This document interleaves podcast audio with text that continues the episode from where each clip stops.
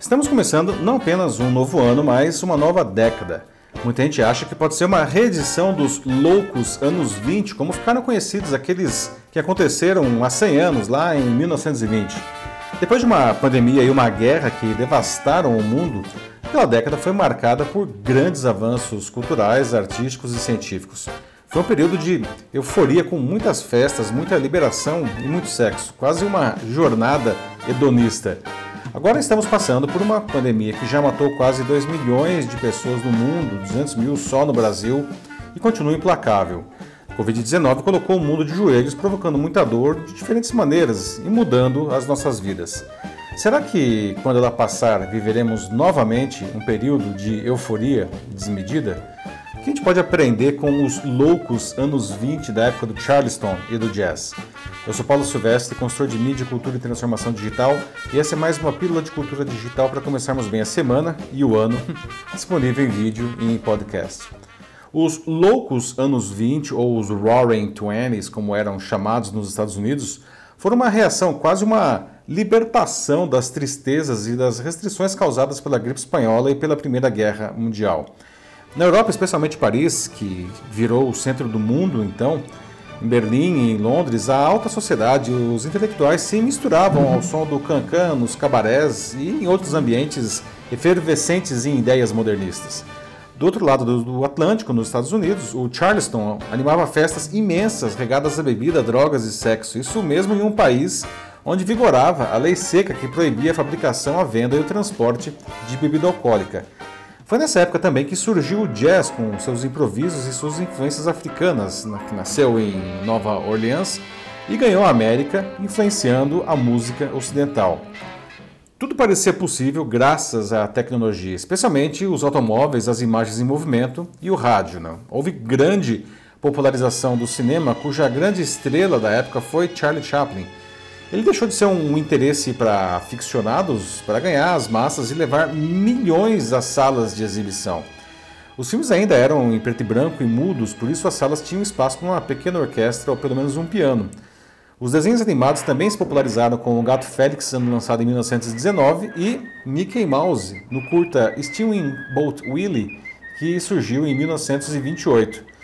Os loucos anos 20 também foram um grande momento de avanço para as mulheres. Elas deixaram seus espartilhos para trás e passaram a usar vestidos decotados e na altura dos joelhos, não, com cabelos curtos, lábios vermelhos e pálpebras escuras, lançaram um novo estilo que ficou conhecido por aqui como as melindrosas não, ou flappers em inglês. Mas a sua libertação foi muito além. Elas passaram a fumar em público, a dirigir e a ir a praias é, com maior interesse, além de conversar livremente sobre sexo, atitudes que escandalizaram os conservadores da época. Não? Em alguns países, como os Estados Unidos, foi quando as mulheres também começaram a votar. Será mesmo que a gente está caminhando para uma nova versão dos loucos anos 20, quando a epidemia estiver controlada e a economia do mundo recuperada?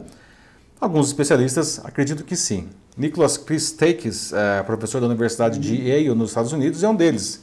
Ele lançou recentemente o livro A Flecha de Apolo, em que debate justamente a vida durante a pandemia e o que pode vir depois dela. Segundo o pesquisador, essa não é a primeira grande pandemia que a humanidade tem que enfrentar, claro. Apenas é a primeira que nós temos que enfrentar. Ele explica que durante as epidemias né, verifica-se o aumento da religiosidade, as pessoas ah, economizam dinheiro e elas ficam avessas ao risco. Quando a ameaça acaba, há uma reação natural de resgate do que foi perdido, com todo mundo buscando experiências sociais. Chris afirma que isso vai acontecer de novo agora com a Covid-19. Com os países iniciando a vacinação em massa em 2021, a doença deve estar controlada no ano que vem e a economia recuperada, segundo ele, em 2024, quando teremos os loucos anos 20 do século 21. Naturalmente, o mundo de hoje é muito diferente do que era há um século, e dentro do que estamos discutindo aqui, as redes sociais têm um papel determinante agindo como um catalisador. Há 100 anos, os meios de comunicação tiveram um papel fundamental para disseminar aquele estilo de vida frenético, principalmente o rádio, os jornais e o cinema. Agora, com o meio digital, tudo acontece de maneira mais rápida ainda e mais intensa. Muita gente, aliás, parece já estar no espírito do, dos loucos anos 20. E olha que a atual pandemia é muito menos devastadora que a gripe espanhola, que durou de janeiro de 1918 a dezembro de 1920. Né? Estima-se que o vírus H1N1 tem infectado naqueles dois anos 500 milhões de pessoas, cerca de um quarto da população mundial na época. Não se sabe exatamente quantas pessoas morreram vítimas dele. Os números mais conservadores são de 17 milhões, mas a cifra pode ter chegado a incríveis 100 milhões de mortos.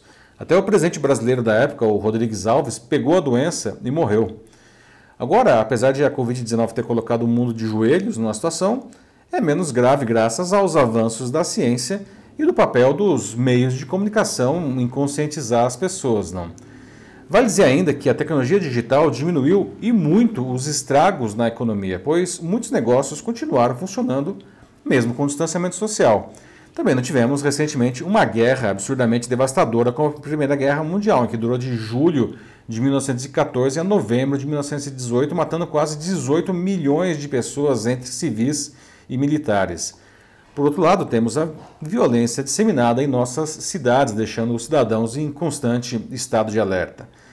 Não é de se estranhar, portanto, a grande euforia que sucedeu à peste e à guerra com grandes avanços na cultura, na ciência e nos costumes do século passado. Apenas para acrescentar alguns feitos, além do que já foi dito, na medicina, o médico escocês Alexander Fleming descobriu, em 1928, a penicilina, inaugurando a era dos antibióticos que salvam incontáveis vidas desde então. O psiquiatra austríaco Sigmund Freud lançou as bases da psicanálise. Surgiram também os movimentos artísticos como o dadaísmo de Marcel Duchamp e o surrealismo de Salvador Dalí. Também floresceram nesses anos grandes nomes como Joan Miró e Pablo Picasso. No Brasil, em 1922, aconteceu a Semana de Arte Moderna, que levou ao Teatro Municipal de São Paulo artistas plásticos, arquitetos, escritores, compositores e intérpretes, os quais foram recebidos ao mesmo tempo com aplausos e vaias. Mas nem tudo foram flores. Né? É, precisamos aprender é, com o que deu errado para não repetir um dos períodos mais negros da humanidade que sucedeu essa época dourada.